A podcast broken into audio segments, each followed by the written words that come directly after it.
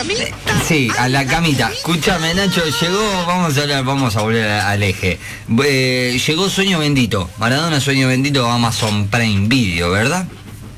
Sí, llegó una nueva serie del 10. Eh, se estrenaron ya algunos capítulos, son 10 en total, justamente, valga la redundancia. Eh, se estrenó el primero, el primero se pudo ver también por Canal 9.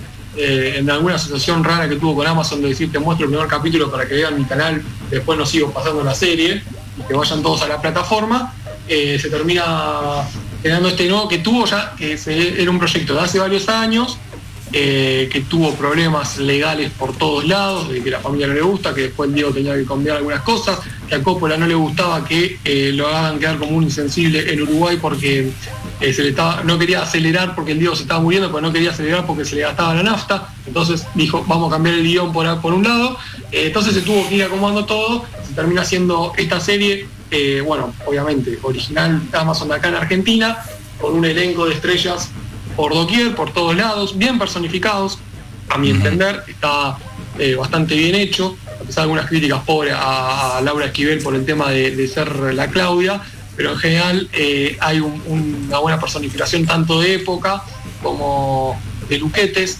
Eh, para, para representar a las personas importantes eh, del Diego, se hizo algún ruido con el tema de cuando mostraron el fallecimiento de Perón, que en realidad el Diego no tenía nueve años en esa época, tenía 14, pero bueno, todo servía para la trama, convenientemente, entonces vamos a meterlo y a mostrar que la familia era peronista y que se ponía un poco triste por eso.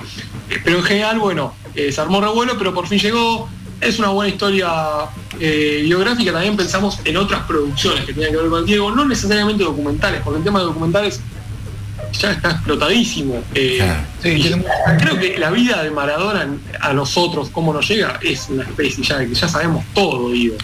Eh, uno quiere ver un documental, yo les recomendaría, qué sé yo, la- eh, el especial que había hecho en su momento Teis Sport de las 10 horas del 10 es muy bueno porque eh, no tiene una, una línea narrativa, pero te va mostrando cosas del Diego y ahí te vas formando vos mismo por ahí, lo que fue la vida eh, de él. Me pasa, lo, lo han hablado, me parece, con el tema de la música, que, que por ahí cada parte o cada eh, obra que se hace sobre el Diego se puede pensar desde alguna perspectiva, de algún lado. A mí me pasa muy bien con la música, es decir, la de Rodrigo, La mano de Dios, es bien biográfica, es casi escorciana sobre, sobre Maradona, porque cuentan todo. Después está la de los piojos, que es más de- el tema de Italia rica, Italia pobre, una disputa casi política sobre- o una visión política sobre el Diego, Manu Chao sobre el poder y la FIFA, digo, es como que parece que hasta complementarse las canciones en sí. En la- con las películas, las series o los documentales del Diego pasa eh, algo así, uno de los ejemplos, por ejemplo, es Maradona en Sinaloa, que también se había estrenado con bastante ruido en Netflix, pero que cuenta solo lo del Diego en, en México, cuando dirigió Adorado Sinaloa. Entonces es para ver por esa parte nomás, qué, qué era, cómo era el día al día del Diego en Sinaloa justo antes de llegar acá a Argentina, eh, cómo se vivía. Después hay películas como la, la de Maradona por Cutilica, que es una de las más conocidas. Uh, esa sí es conocidísima, sí. Claro, esas, son de, la- de las que más se destacan, digo, es hasta hacerlo desde un lugar de fan, o sea, uno, el que lo ve como fan lo puede ver también desde ese lado de la película por el tema de las entrevistas, por el tema de, de cómo se trata eh, y lo que dice Diego. Eh, Y además también de- se lo ve de un lado de. Eh, no de siempre el Diego para la gente, sino que también se veía ese lado de no quería ver a nadie, no quería entrevista. Tenía esa parte que estaba bueno también que mostraba. Sí, sí, de que se pueda llegar a, a, esa- a ese espacio de, de más personal también de Maradona, que a veces muchas veces no, no, no, no se puede ver eh, sobre el Diego. Después, en el 2007 hay una película eh, biográfica que es eh, Maradona de la mano de Dios, en 2007, eh, hubo al Diego interpretando, interpretado por Marco Leonardi, un eh, actor italiano. Italia se le da mucha bola también a lo que fue la vida eh, de Maradona, la Claudia la tuvo Julieta Díaz, nada más y nada eh, Juan Leirado hizo de, de Coppola, siempre hay alguna película que se vea al Diego media biográfica, no hay alguna que tampoco haya sido muy rutilante, que digas, hizo una bisagra en lo que es la vida del Diego. Hay unos ejemplos, a mi entender, interesantes, no tanto tomándolo por otro lado del Diego, no, no sobre el Diego, sino que, que- que- que se vea la impronta del Diego dentro de una película. Hay una que es la, la, la Giovinesa, eh, película que no trata nada que ver porque son dos, dos actores eh, casi retirados en Italia que están tomando vacaciones y viendo si vuelven al trabajo o no. Pero hay una gran participación, nada más y nada menos, del Rolly Serrano, que hace Sí. Diego Maradona en la pileta, se hizo conocida. Sí. Eh, Sí, toma- aparece ahí como un gran guiño. Yo, vi el, el guiño ese eh, y pensando en, en un primer momento que era una película, cuando enten- con- entendí la situación es esto, es un guiño nomás. Aparece Mirá. ahí haciendo jueguitos, ¿no? El Diego gordo en ese momento, muy gordo, hecho por, por Rory Serrano, es verdad. Sí. Ha contado que firmó autógrafos.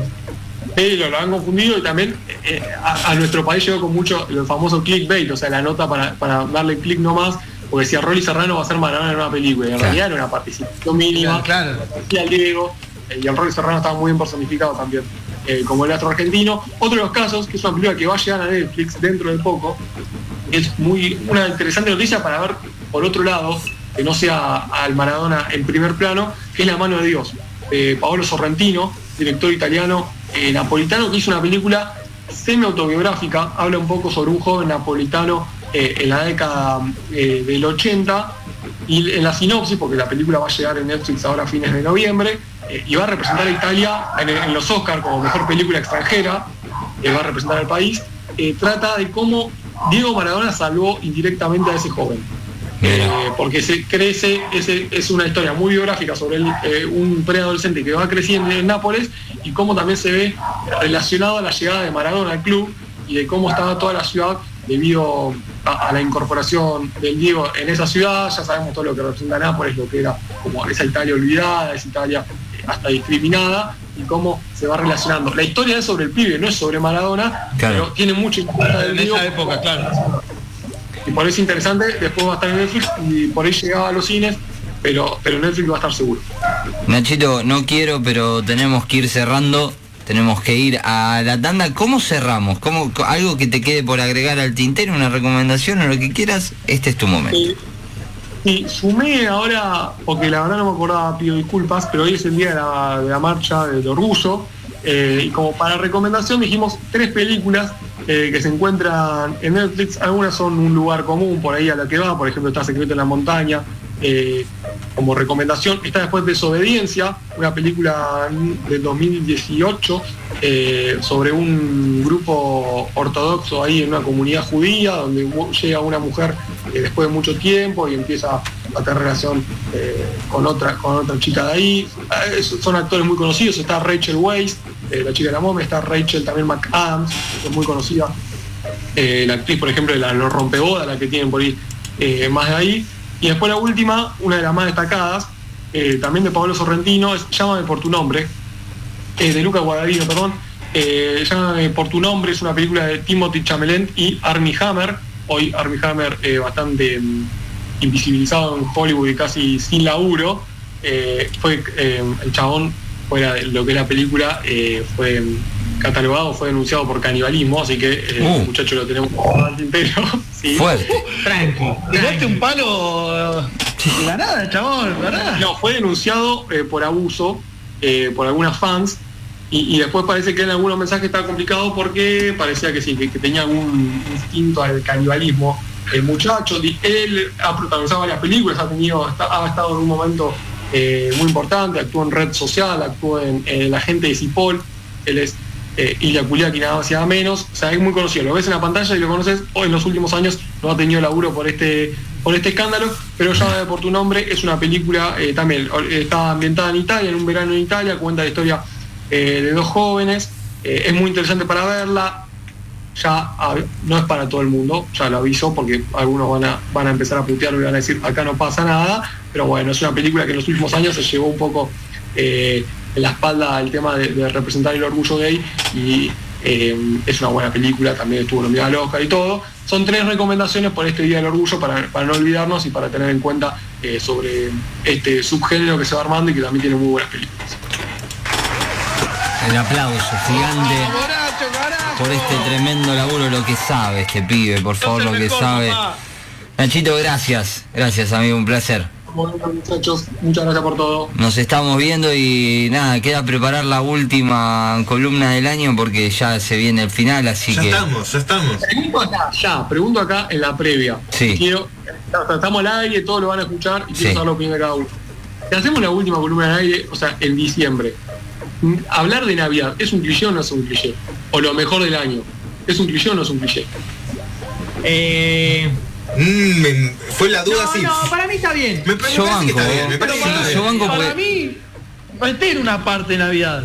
Y si querés algo, algo más. Hay espíritu navideño acá. Sí, sí, sí, puede le ser, metemos. puede ser metemos. una parte de espíritu navideño De y por otra parte, por otra parte pueden ser películas o temáticas vinculadas a cierres de etapa. Ahí va. Porque al fin y al cabo terminamos, cerramos una etapa que es el año debut de este ciclo. Ahí está. Totalmente. Mira. Me gustó más, me gustó más. Nachito, gracias, amigo. Un placer. Queda, queda, Después, queda guardado. después nos mensajeamos, Nachito, porque hay que ver eh, el tema de esa reunioncita. A ver cuándo te queda cómoda, cuánto... A todo lo importante, me, encantó. Eso es lo importante. Ah, es lo que más importa. Así es. Señores, y señores, hasta la una de la tarde. Esto es. Casi milenial. Casi milenial.